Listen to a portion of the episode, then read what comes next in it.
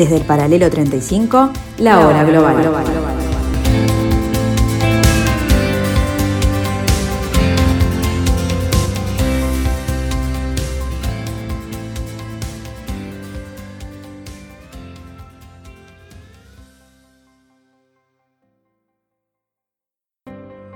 Muy buenas tardes amigos, bienvenidos a esta tarde de jueves, a esta tarde de jueves 11 de noviembre del año 2021, aquí en el 1170M de vuestro dial, aquí por el paralelo 35, en esto que hemos dado a llamar la hora global, donde abarcaremos dos o tres temas interesantes para ponernos al día con algunos conceptos.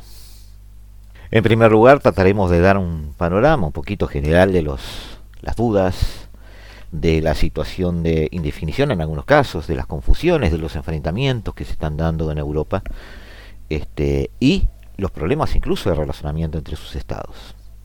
En segundo lugar, una especie de cara B de todo esto, eh, el periodo de pseudo fragilidad democrática por el que está pasando Latinoamérica, producto de una fragmentación de la clase política en muchos de los países, pero además también producto de eh, cómo no, eh, efectos de las crisis derivadas de la situación de la pandemia. Eh, ¿Qué es más eh, adjudicable a un aspecto y qué es más adjudicable a otro? Bueno, es eso va a partir de este, el análisis de cada uno, pero vamos a tratar de aportar algún, alguna pista al respecto. Sin más, amigos, arrancamos con este nuevo capítulo, el capítulo 63 de la tercera temporada de la hora global.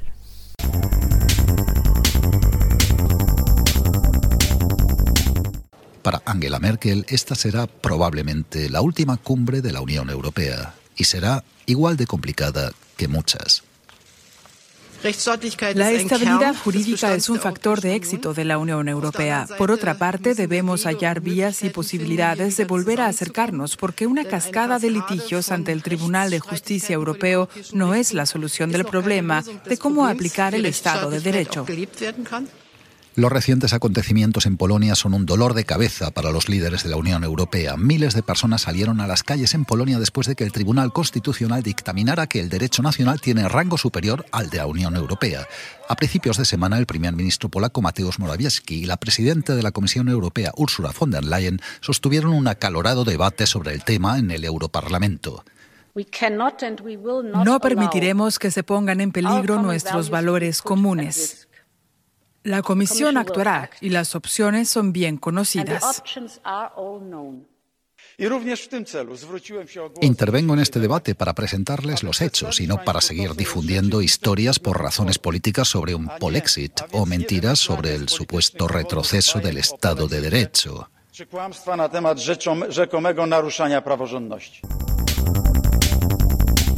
Polonia promete defenderse con todos los medios disponibles si la Unión Europea le declara, según dice, la Tercera Guerra Mundial.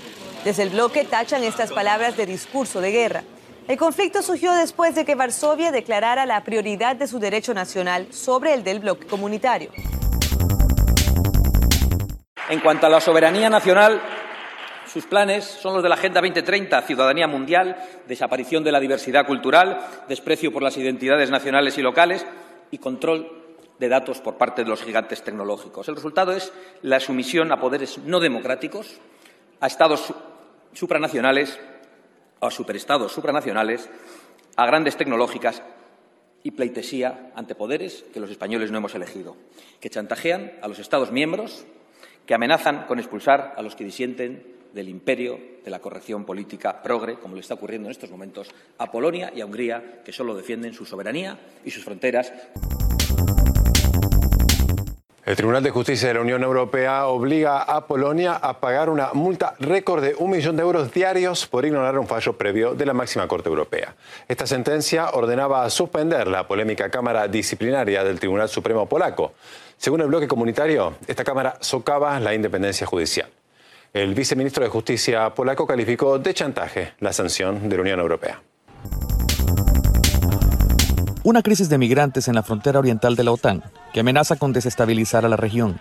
La Unión Europea acusa a un aliado de Putin, el hombre fuerte de Belarus, Alexander Lukashenko, de desencadenar una ola masiva de migrantes hacia la frontera con Polonia. El primer ministro del país llama a las tropas polacas a prepararse. El régimen de Lukashenko utiliza a los civiles como armas en una guerra híbrida, dice él. Lo que vemos hoy son nuevos métodos y ustedes son un elemento clave contra ellos. Polonia dice que unas 4.000 personas, casi todas ellas de Irak y Siria, se agolpan en su frontera con Belarus. Están invadiendo terrenos bajo condiciones inhumanas e intentando repetidamente cruzar la línea limítrofe. La Unión Europea dice que el régimen de Belarus los ha atraído hasta aquí, prometiéndoles falsamente que podían entrar en el territorio del bloque. Polonia lo ha calificado como una trata de personas patrocinada por el Estado y dice que no permitirá que los migrantes ingresen. Gracias, presidente. Señor Borrell. En mi opinión, aquí el debate real es cuál es la responsabilidad y qué puede hacer la UE frente a esta emergencia humanitaria. El caso es que tenemos a miles de personas en la frontera polaca que huyen de conflictos armados, menores, familias, a temperaturas bajo cero, soportando una violencia extrema, con varios muertos. Y el caso es que tenemos a un Estado miembro, Polonia, que ha decidido decretar la suspensión de los derechos humanos y la Convención de Ginebra. Ha creado una zona de excepción donde todos estos refugiados están atrapados, una zona a la que no pueden acceder medios de comunicación, ONGs, agencias de la ONU, una zona que es obvio que no está respetando el derecho a asilo. En definitiva, una zona en la que no quieren que haya testigos. Por eso, cuando hablamos de que la agenda de la extrema derecha está penetrando en la UE, nos referimos a cosas como esta. Y por eso, la Comisión no puede venir a un pleno a pedir que se respeten los derechos fundamentales en Polonia y al pleno siguiente venir a defender que se vulneren los derechos fundamentales en Polonia porque son personas que vienen de fuera. Eso es política racista. Gracias.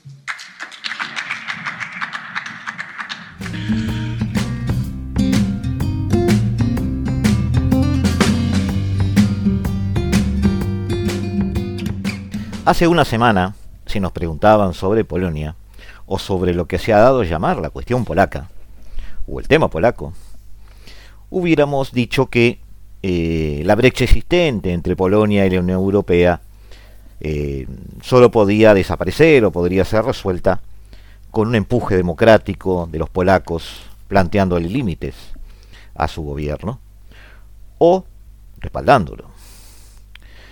Eh, la Unión Europea y sus Estados miembros en pleno enfrentamiento con el gobierno polaco debido a un régimen judicial, como habíamos dicho y que ahora vamos a comentar, no tenía una visión de lo que se asomaba en el horizonte.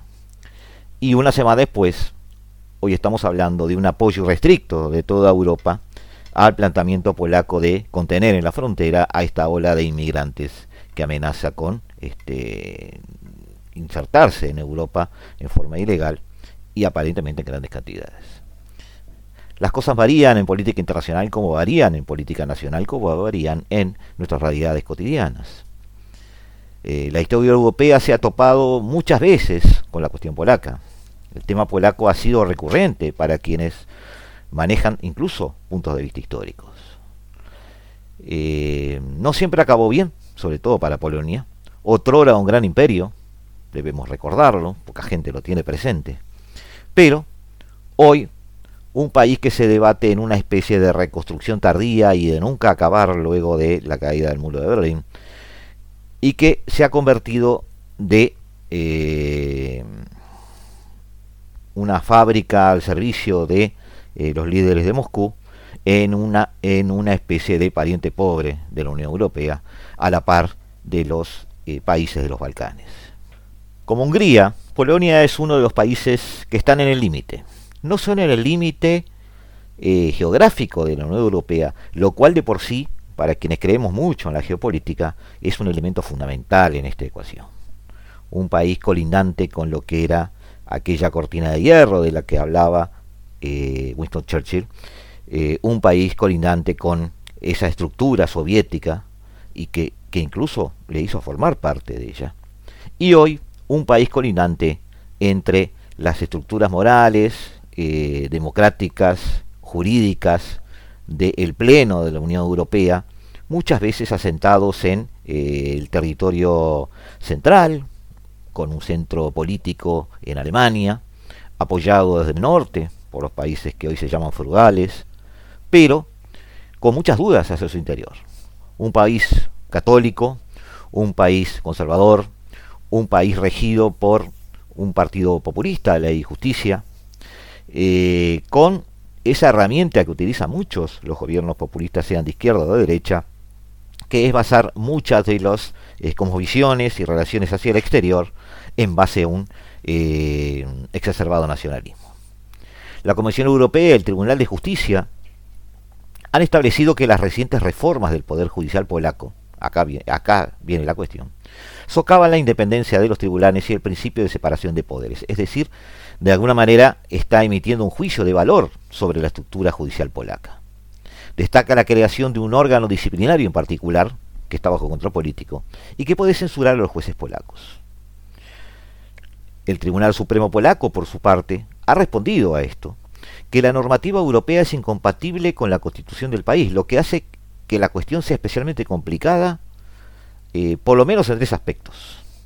Desde el punto de vista jurídico, la supremacía del derecho de la Unión Europea sobre el derecho nacional de cada uno de sus miembros es una piedra fundamental del sistema europeo.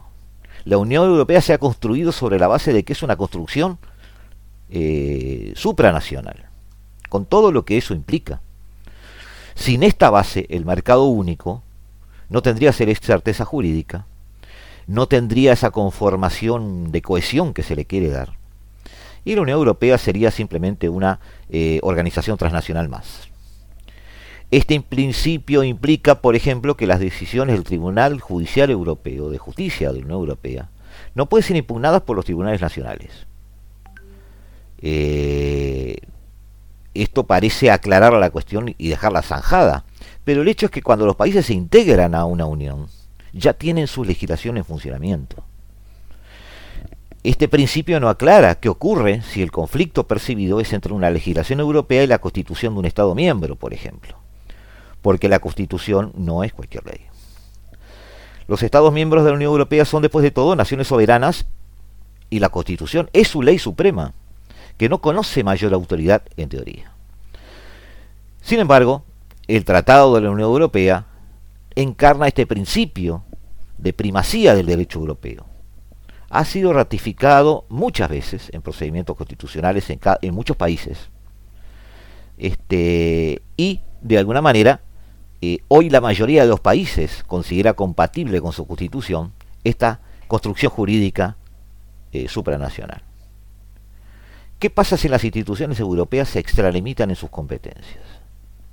¿Qué pasa si los poderes eh, que gozan las instituciones de los Estados miembros por ejemplo, este, son afectadas de una manera este, que se considera invasiva por parte de los tribunales europeos.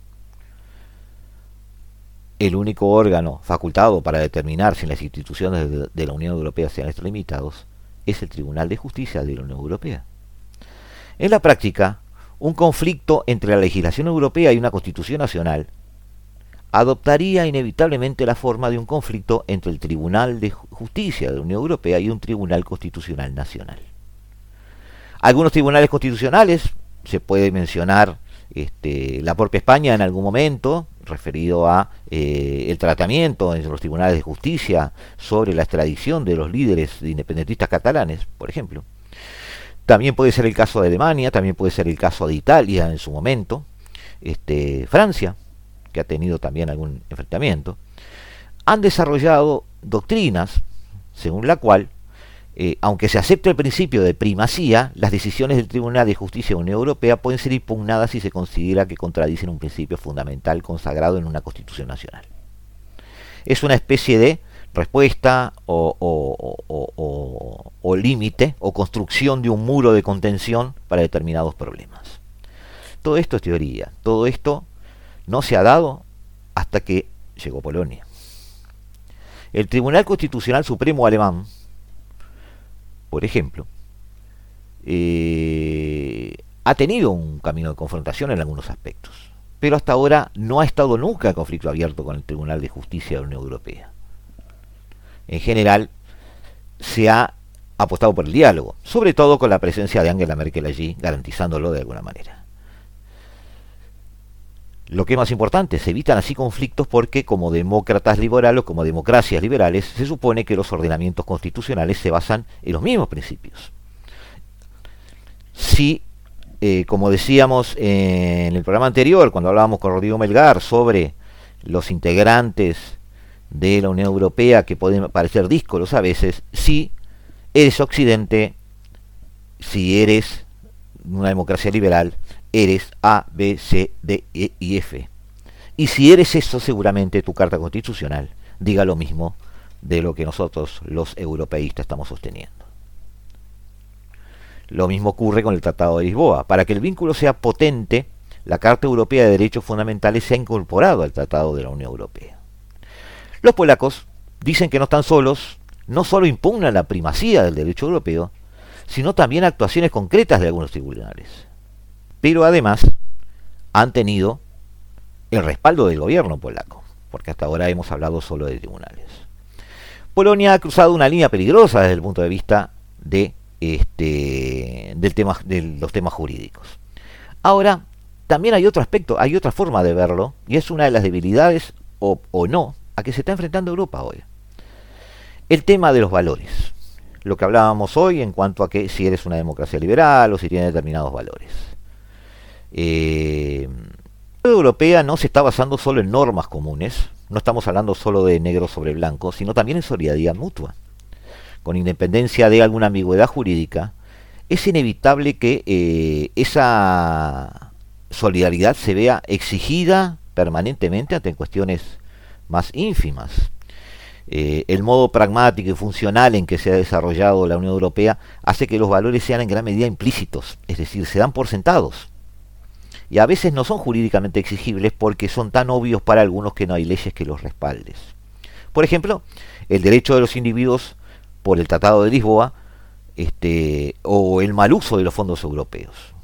La cuestión más profunda es no solo el actual gobierno polaco, sino también cualquier gobierno de Europa Central o Oriental que pudiera desviarse en su comportamiento debido a los valores que la mayoría de los Estados miembros considera fundamentales, que no siempre se ven reflejados en la cosmovisión y en la estatura de valores de algunos de esos países. El problema no afecta solo a un país de Europa del Este. Por ejemplo, Hungría está en una misma disyuntiva. Otra complicación es que eh, si bien el Tratado de Lisboa prevé procedimientos a los que pueden recurrir los países que quieran abandonar la Unión Europea, por ejemplo, como fue el caso del Brexit, no incluye ninguna disposición que permita la expulsión de un miembro. Entonces, si Polonia y Hungría quieren seguir allí, podrán seguir allí. El artículo 7 del Tratado de la Unión Europea prevé la suspensión de ciertos derechos importantes, pero requiere la unanimidad contra el miembro culpable. Una condición imposible, porque en el caso de Polonia contaría con el apoyo al menos de Hungría, sino de otros. Algunas de las eh, nuevas naciones de los Balcanes estarían en esa lista. En otras palabras, aunque la Unión Europea se percibe en gran medida como una entidad política, su frágil e incompleto sistema jurídico e institucional carece de las competencias necesarias para funcionar de esa manera. Y todavía hay una tercera forma de verlo, desde el punto geopolítico, que es el que más me, surge a mí como este, respuesta inmediata. El hecho de que este posible conflicto de valores se produzca con alguno de los nuevos miembros de la Europa Central y Oriental es fundamental y hay que entenderlo. La ampliación hacia el este que tuvo lugar luego de la caída de la Unión Soviética no solo fue la realización de una Europa entera y libre, visto desde adentro, sino también tuvo la función geopolítica de estabilizar la frontera oriental de la Unión Europea con Rusia. Es decir, a medida que la Unión Soviética perdía sus cordones de defensa o sus anillos de defensa en países como Hungría, Polonia, Checoslovaquia, los iba ganando la Unión Europea. Estos países hoy son fronterizos, pero no son solo fronterizos en sistemas jurídicos o de valores, son fronterizos geopolíticamente una frontera que se ha vuelto más crítica con la presidencia de Vladimir Putin. Vladimir Putin dejó bien en claro, como lo está dejando en claro Xi Jinping, de que no es su expectativa convertirse en una democracia liberal al estilo occidental. Él lo ha dicho, no tenemos los mismos valores. No estoy haciendo un juicio de valor ni para mal ni para bien, es una realidad. Y de hecho, entonces, estos países son las fronteras entre unos sistemas de valores y otros un nacionalismo cuya principal motivación es restablecer la anterior esfera de influencia de Moscú, es lo que está esgrimiendo Putin. Entonces, La cuestión no es si la ampliación fue errónea o equivocada. Nos apresuramos o se apresuraron los líderes europeos a tomar, entre comillas, Polonia, Hungría y todos esos países. Creo que era necesaria. Porque de la misma forma que los zares rusos en su momento eran este, fieles a la máxima de Catarina la Grande de que tengo fronteras hacia el este que son llanuras y hacia el oeste que son europeas y carezco de límites naturales muy grandes, entonces mi sistema de defensa implica expandirme, porque si no soy fácilmente invadible. Ese mismo concepto se aplica a Europa. Debió expandirse cuando cayó el muro, para no dejar en un limbo una serie de casi 10 países. La expectativa general era que el comunismo impuesto por los soviéticos era una fuerza que impedía que sus países a unirse a Occidente y sus valores democráticos este, eh, estaban, digamos, aletargados, de alguna manera estaban ocultos y estaban apresados por la forma de ejercer el dominio soviético. Bueno, eso fue una simplificación excesiva. Europa se tomó la pastilla, creyó que eso era exactamente así. Todos son, estos países son indudablemente europeos, pero no han compartido la misma historia. No tienen el mismo origen, no tienen el mismo tipo de nacionalismo. Y se está viendo, repito, insisto, también en los Balcanes. El concepto de compartir soberanía puede ser una forma este, fundamental para un europeo, alemán, este, neerlandés, belga o finlandés en este caso, también francés.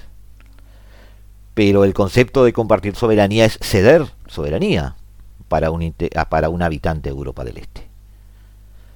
A todo esto hay que agregarle nuevas noticias. Un giro de la historia, muy pequeño, pero giro al fin, que veremos en el próximo bloque. Ahora nos vamos unos minutos, nos volvemos a encontrar aquí en la hora global. En el próximo bloque daremos un nuevo giro a esta historia de la cuestión polaca.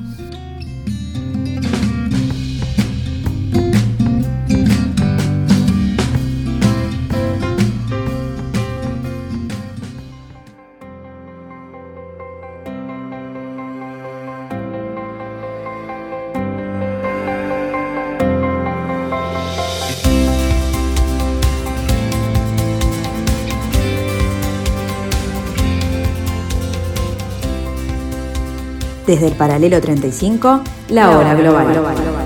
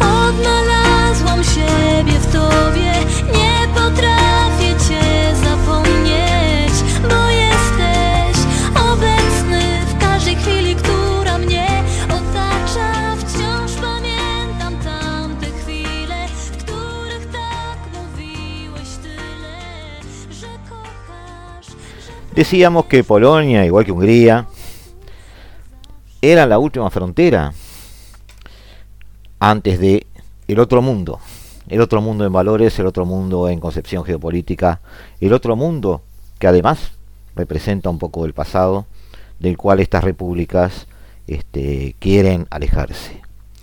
Pero esta semana todo cambió. Polonia, la mala de la película, pasó a ser una protagonista involuntaria y defensora indirectamente de los valores de la Unión Europea. Cuando oleadas de refugiados empezaron a cruzar la frontera o intentaron cruzar la frontera entre Polonia y Bielorrusia, las cosas se pusieron difíciles. Se dice que hubo tiros en algunos lugares de la frontera. Algo que suele ocurrir cuando a jóvenes guardias inexpertos fronterizos se les puede exigir que defendan, defiendan incondicionalmente a su país. Pero esta situación es peligrosa y eh, se ha conformado una serie de eh, acciones de parte de Polonia, la construcción de una especie de muro de alambres, de púas, que impide por ahora el, tránsito de refugiados. Eh, pero este, este ejemplo, este conflicto es un ejemplo de las debilidades de Europa. Eh, del cinismo este, político del poder, no solo en Rusia, en Bielorrusia, sino en la propia Polonia y también en la Unión Europea.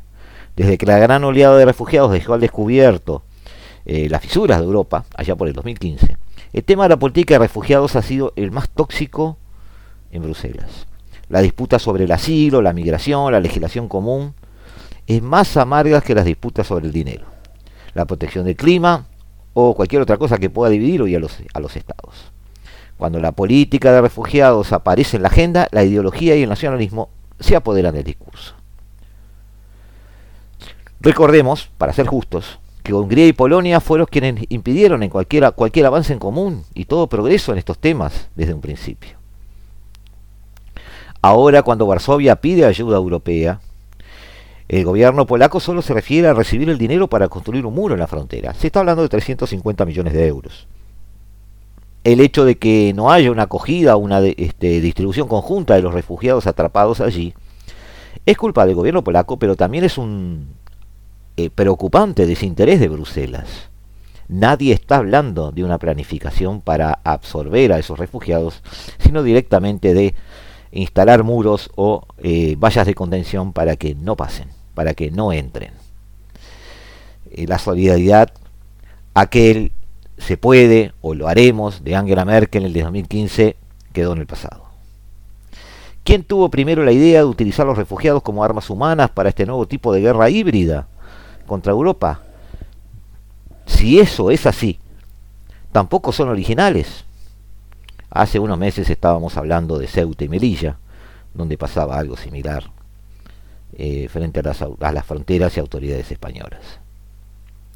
Lukashenko tiene ahora un instrumento de chantaje de primera clase en su mano. Ya es un paria de Moscú y no tiene ninguna reputación que perder. Dicen que Putin está detrás, pero Putin no tiene ninguna empatía por Lukashenko desde hace mucho, mucho tiempo. Las sanciones de Bruselas tampoco han perjudicado hasta ahora a Bielorrusia. Y en este, en este reparto de sanciones donde también cayó Varsovia, todo parece una especie de mundo de revés. Los perdedores de este juego son las personas que siguen viviendo en el frío y la oscuridad de los bosques apartando la frontera polaca.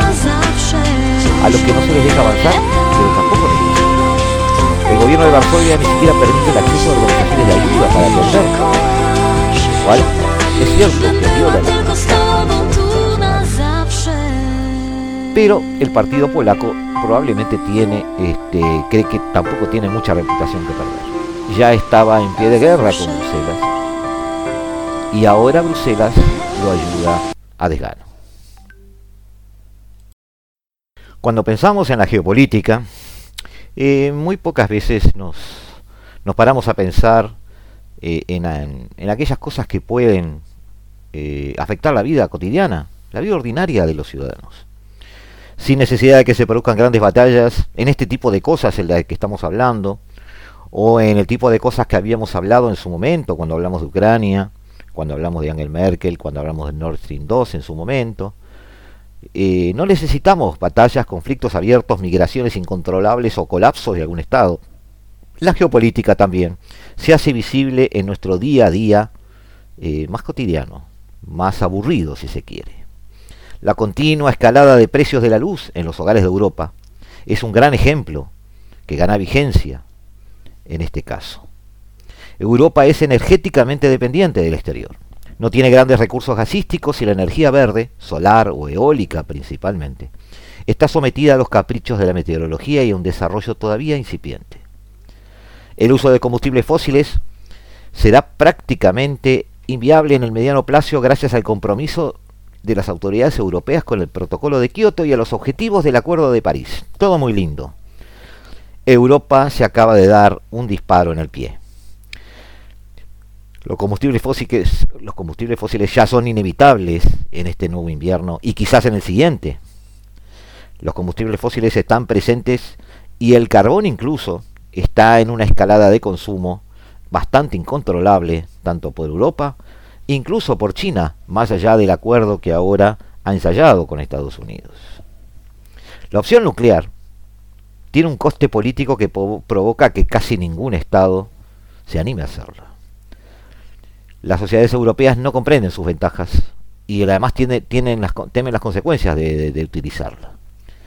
Eh, solo Francia ha, cruzado el e incluso este, ha potenciado la energía nuclear, mostrando que otro modelo energético es posible. Y ojo, este tipo de consideraciones sobre la energía nuclear, y yo diría, para quienes estén escuchando, si tienen algún tipo de prejuicios a este respecto, estoy hablando de la nueva energía nuclear. No estoy hablando de grandes sistemas de radiación, no estoy hablando de nuevos Chernóbil, no estoy hablando de eh, utilizar ni siquiera uranio la nueva energía nuclear sobre la que les pido a ustedes que por favor lean al respecto y que es una opción muy viable para un nuevo modelo energético. El consumo de energía se ha vuelto ha vuelto a niveles anteriores a la pandemia, claro, se ha reactivado la economía mundial. Desde que la situación sanitaria comenzara a estabilizarse, pongámosle al finales de 2020, yo diría en el primer trimestre de 2021 eh, se ha disparado en Europa el precio de la electricidad y nos hemos encontrado con medios de comunicación repletos de mapas en los que destacan yacimientos de gas natural, infraestructura para su distribución, etcétera, etcétera, etcétera. La combustión de gas natural ha sido durante las últimas décadas una forma de producción de energía eléctrica económica y menos contaminante que otras. Su precio era barato, que había la posibilidad de transportarlo desde un lugar de extracción a otro a través de grandes gasoductos que se hacían sin ningún tipo de problemas el gas era, era tan barato que estas enormes infraestructuras incluso eran rentables. La Federación Rusa, Argelia, Irán o Azerbaiyán se convirtieron en los principales exportadores del gas que consumía Europa, es decir, los grandes proveedores de Europa. Incluso el costoso procedimiento de licuado y regasificación del gas para poder transportarlo, recordemos que baja casi en 100 veces su, volumen, sin embargo, eh, todo ha cambiado drásticamente. La pandemia ha cerrado fronteras. La pandemia nos ha vuelto a una situación mental, no política, pero mental de guerra fría. El cierre prematuro de centrales nucleares y térmicas, el aumento de consumo después del parón productivo, la subida de precios, las tensiones entre los estados, todo eso nos ha llevado hacia atrás en el tiempo. España, por ejemplo, afronta esta situación con sus tanques al 81% de la capacidad máxima y la reserva estratégica que asegura el suministro ordinario durante 20 días. Sí, nada más que 20 días al día de hoy. El gobierno de Argel, proveedor a través de un gasoducto que este, llega eh, directamente por el mar al país africano con la por la península ibérica, conecta con la península ibérica, se lleva muy mal con Marruecos y lo hemos consignado en algún programa pero el gasoducto pasa por Marruecos. Y esta semana, perdón, la semana pasada hemos sido testigos de que Argelia ha suspendido el tránsito de gas por el gasoducto que pasa por Marruecos. Es que tendrá España que intentar con Argel un aumento de bombeo a través de otro segundo gasoducto que ya existe, pero que se duda sobre su capacidad, si finalmente hubiera que optar por el uso de buques, por ejemplo, España tiene un gran número de estaciones de regasificación para poder realizar el complejo y caro proceso que permite verter la redistribución de gas licuado que se transporta por mar. Sin embargo, eh, esto es insuficiente. Más allá de los Pirineos, la situación se ha complicado por la dependencia del gas ruso. Ayer el enemigo, en el medio un posible aliado y hoy nuevamente el enemigo. Las grandes empresas rusas no son independientes del poder y juegan abiertamente a favor de los intereses del Kremlin. Por otro lado, Asia se ha convertido también en una región con gran demanda energética. Recordemos el impulso chino, generando una super clase media que crece a razón de 5 millones cada 5 años. Europa está fiando su futuro energético a las energías renovables, que hoy no existen, y que son caras y que demoran en implementarse. Ha faltado previsión para ordenar el proceso de transición. Se han hecho grandes discursos y ahora no se sabe cómo salir de ellos. Porque, como decía una célebre serie de televisión, eh, la dependencia del gas está ahí. Estamos a mediados de noviembre. Otra de las deficiencias de Europa, recién hablábamos de inmigrantes, ahora hablamos de energía. Y lo peor es el calendario, porque, repito, como decía, esa serie de televisión que todos más o menos hemos visto en los últimos años, The Winter is Coming.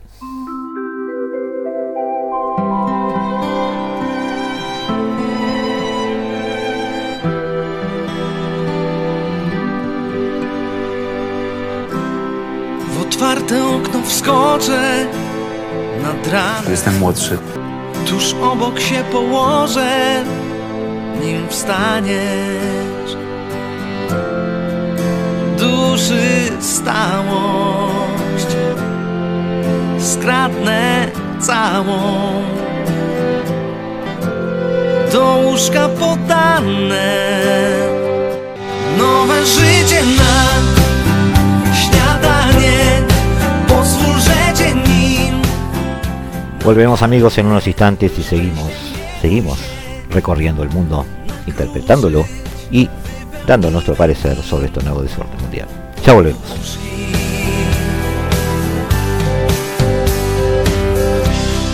Otwarte okno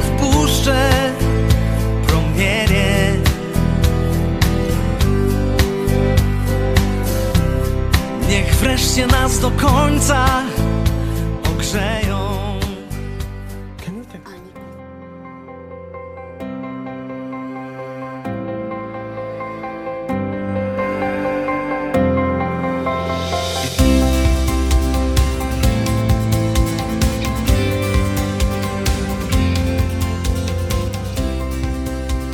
Desde el paralelo 35, la hora global.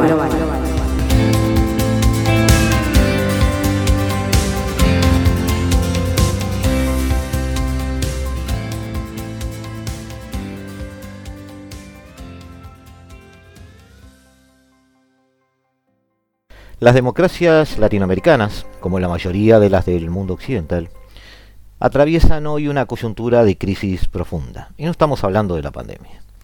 Instituciones ineficientes para canalizar las demandas ciudadanas, contexto económico de bajo crecimiento o estancamiento, empeoramiento de equilibrios sociales y entorno internacional donde los regímenes o liderazgos autoritarios eh, están ganando terreno. Las democracias latinoamericanas afrontan el desafío de la aparición de nuevos actores y fuerzas políticas emergentes en su seno, desleales con el modelo democrático normalmente, que buscan cambiar por sistemas de corte autoritario, personalista, con poderes legislativos y judiciales sin autonomía para controlar el gobierno y con espacios cada vez más acotados para la oposición y obviamente la libertad de expresión.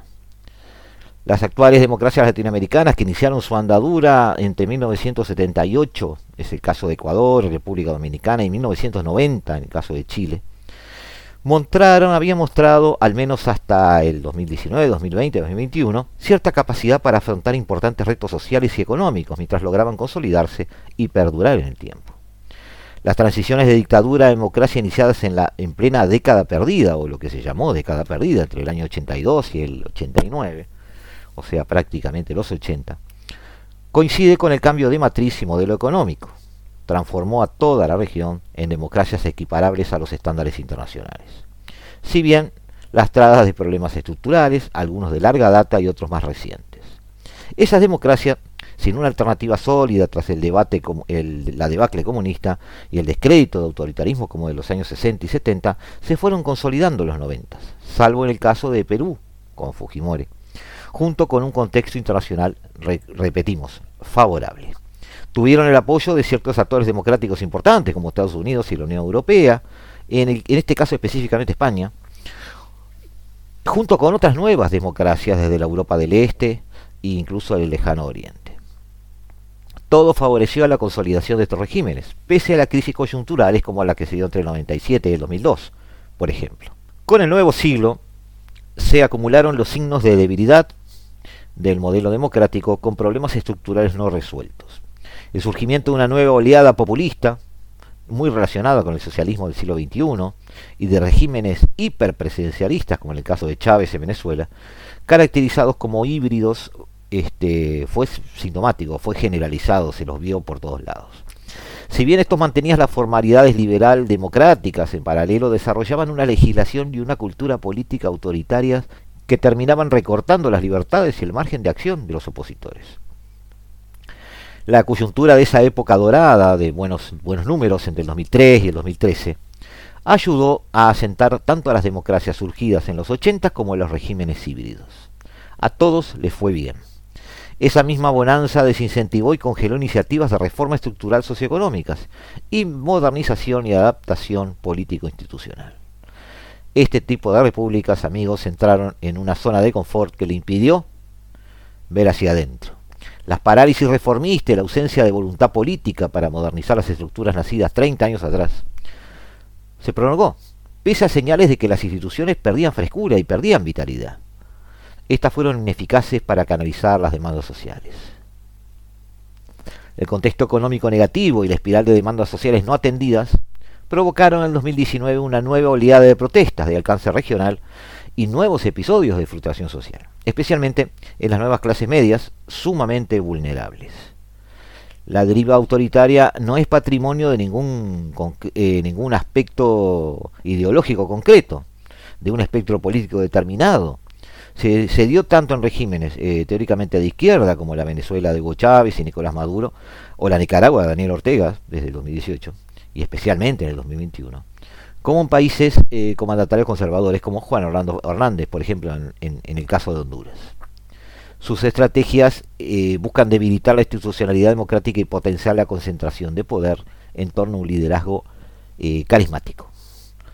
Un protagonista millennial evidente de esto es Nayib Bukele en El Salvador o líderes en algún caso de más edad, como el caso de Jair Bolsonaro, que ya cuenta con 65, creo 65 años, si está bien, ex militar de extrema derecha.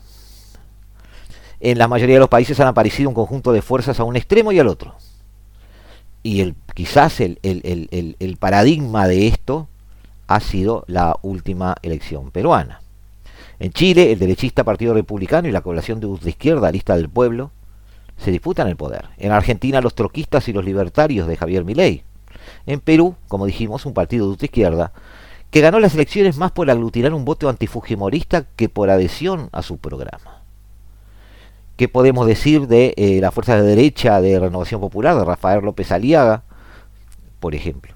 Incluso en Costa Rica emergió en el 2018 la figura de Fabricio Alvarado, el que lo hemos mencionado ya, vinculada a lo más conservador de las iglesias evangélicas. Los nuevos caudillos buscan demoler las estructuras institucionales en algunos casos. En el año y medio que duró la pandemia, eh, se repitió la idea de que durante el COVID no se generó nada nuevo, sino que se profundizaron problemas económicos, sociales y políticos institucionales preexistentes, mientras que se aceleraban este, impulsos eh, de polarización y de fragmentación. Repito el caso de Perú. El renovado autoritarismo compromete a la democracia y sus instituciones. Es evidente la primera etapa en la demolición de esta democracia, si es que se toma como estrategia concebible esto, es construir un poder centralizado e hiperpresidencialista. Eh, un presidencialismo eh, fuertemente caudillista, cooptación de la justicia, control de medios, drástica reducción de ámbito de acción de la oposición. Esto está ocurriendo en Nicaragua, con Ortega, y podría empezar a suceder en El Salvador, con Bukele. Por el contrario, en Brasil y México no ha llegado tan lejos. Un segundo paso de estos pulsos extremistas es la creación de un nuevo marco legal y constitucional. Nuevas constituciones. Chávez, Maduro, Ortega, El Salvador marcha por ese mismo camino. A eso hay que agregar un tercer paso, que es una campaña permanente de prestigio contra la oposición. El rechazo y repudios a viejos regímenes, o el viejo régimen, frase que se utiliza muy seguido, es utilizado como una especie de carta blanca para cambiar el sistema político. Esto se ve en los proyectos de reformas constitucionales de Bukele, en las arremetidas de Bolsonaro contra el Poder Judicial, eh, y en una multitud de países donde la ola de nuevo constitucionalismo busca tender puentes hacia un futuro más concentrador de poder. Esos ejecutivos que están este, este tipo de ideas agitan la polarización que les es funcional, la alimentan. Eh, hoy, como dijimos, son Maduro, Bolsonaro, Bukele Ortega, pero antes eran Chávez, Correa y Morales. Y se ven favorecidos por la crispación, el abandono de esa década dorada, como dijimos, y el inicio de los malos tiempos de la mano de una pandemia. Sigue a esto la cooptación del Poder Judicial, tenemos ejemplos, un acoso a los medios de comunicación que se da en algunos países en forma a veces desembosada, y un nuevo papel político de las Fuerzas Armadas, ocupando lugares en silencio, ejerciendo garantías para el desarrollo del poder, lejos de, de los escaparates y de los primeros titulares. En conclusión, estas democracias latinoamericanas llegaron fatigadas al 2020 y están saliendo de la pandemia no solo debilitadas, sino también bastante acosadas. La herencia de problemas estructurales, socioeconómicos y político-institucionales, como dijimos, no resueltos, se ha unido a un contexto económico desfavorable, pérdida del PIB per cápita desde 2014 en forma casi continua. Todo eso facilitado por liderazgos políticos desleales con la institucionalidad democrática en muchos casos. El autoritarismo está avanzando buena parte del continente, hay que decirlo amigos, y también que hay muros de contención. Hay sociedades manifiestamente democráticas que no abandonan el trillo. el autoritarismo avanza también por varias razones. En primer lugar, por la histórica y progresiva desafectación de los ciudadanos latinoamericanos con las instituciones. Los políticos y los partidos los ven cada vez más lejanos. No se identifican con ellos. Pero un aspecto problemático de esto no es que los ciudadanos empiecen a preferir regímenes autoritarios. No es que descrean manifiesta y expresamente de un sistema democrático. Es que según las encuestas les es indiferente. Las redes sociales cumplen un papel de altavoz y de amplificación de la crispación y polarización y han convertido a la política más en un campo de batalla donde priman los este, términos bélicos, que en un mecanismo de resolución pacífica de conflicto no se ven. La polarización en los extremos del espectro político se ha transformado en caldo de cultivo para expansión de autoritarismo. Finalmente, y como consecuencia de todo esto y de la crisis de los partidos políticos, la ciudadanía busca alternativas para solucionar sus demandas, eh, puntualmente corrupción, problemas económicos y de seguridad ciudadana. Unas alternativas no solo ajenas, sino contrarias al sistema institucional en algunos casos, que a diferencia de otras crisis han ganado fuerza y legitimidad de hecho ante la ciudadanía alternativas estas que juegan dentro del sistema institucional pero que perciben acabar con las estructuras legales y constitucionales y proponen un modelo autoritario. Es llegar al poder por el poder mismo, una especie de régimen plebiscitario centralizado en la figura de un mandatario carismático con alta acumulación de poder y un recorte de competencia y margen de acción a cualquier contrapoder que se haya construido antes. Más que nunca, la región entra en un periodo en el que va a poner en juego la fortaleza de sus instituciones democráticas, que si bien en líneas generales presentan falencias históricas y estructurales, hay que ser justos, son más sólidas en países como México, Brasil, Colombia, Chile eh, o incluso Uruguay, que obviamente en Guatemala, El Salvador o Perú. Ahora amigos nos toca recibir a Leo Arari para disfrutar de otro de sus abrelatas.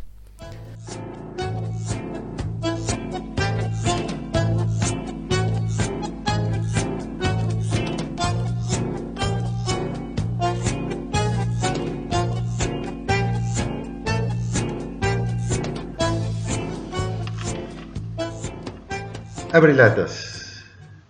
Fake news. El domingo pasado, en un almuerzo de familia, mi nieta, de 7 años, me entregó una lista de juguetes y aparatos electrónicos que quería para Navidad. ¿Por qué me das la lista a mí? le pregunté. ¿No vas a mandar una carta a Papá Noel? Papá Noel no existe, son los padres, me respondió Lilo. Pero como quiero muchos regalos, pensé que los abuelos podrían participar. Caramba, pensé, esta generación no cree más en los fake news. ¿Será posible? Sin embargo, Estoy seguro que dentro de varios siglos, si todavía quedan humanos sobre la Tierra, habrá algunos convencidos de que el presidente número 46 de los Estados Unidos le robó la reelección al 45 a pesar de todas las pruebas de lo contrario. Creer en mentiras es parte de nuestro patrimonio genético y siempre hay gente que no solo cree en ellas, necesita creerlas. Aunque debo reconocer que no es el caso de mi nieta. Hace 38 siglos, allá por el año 1772 a.C., Hammurabi, rey de Babilonia, decidió que para consolidar sus conquistas y sobre todo para poner orden en una sociedad cada vez más heterogénea y numerosa, debía hacer nuevas leyes. Su código fue una gran innovación en aquella época. Las penas nuevas fueron más duras que las anteriores. Por ejemplo, la ley del talión, el famoso ojo por ojo, diente por diente. La mejor manera de hacer conocer los 282 artículos del Código de Hammurabi fue grabarlos en una piedra y ponerlos en la plaza pública. Y agregaron un elemento, una hermosa escultura de un dios entregándole a Hammurabi el texto de las leyes. No eran tiempos de selfies ni cámaras de televisión las esculturas eran la manera más vívida y creíble de relatar un acontecimiento. Así fue el dios Shamash el que escribió el código de Amurabi y así se lo creyeron a lo largo y ancho de la Mesopotamia.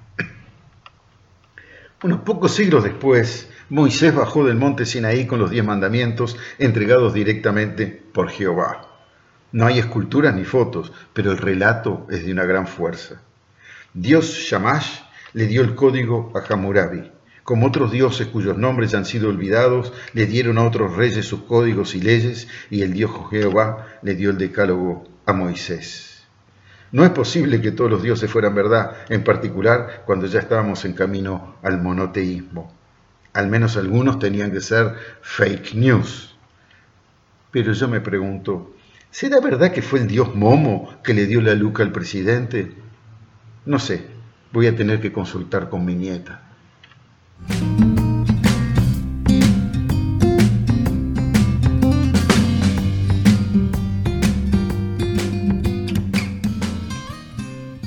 Hasta aquí hemos llegado amigos, placer de haber estado con ustedes. Un gran abrazo a todos ustedes a la distancia o a través de la radio.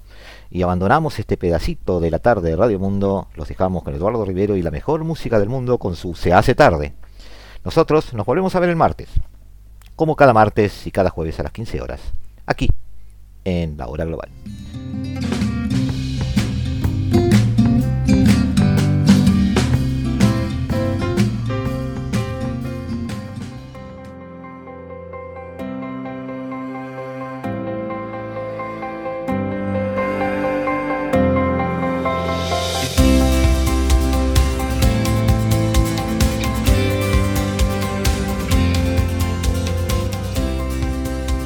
Desde el paralelo 35, la hora global.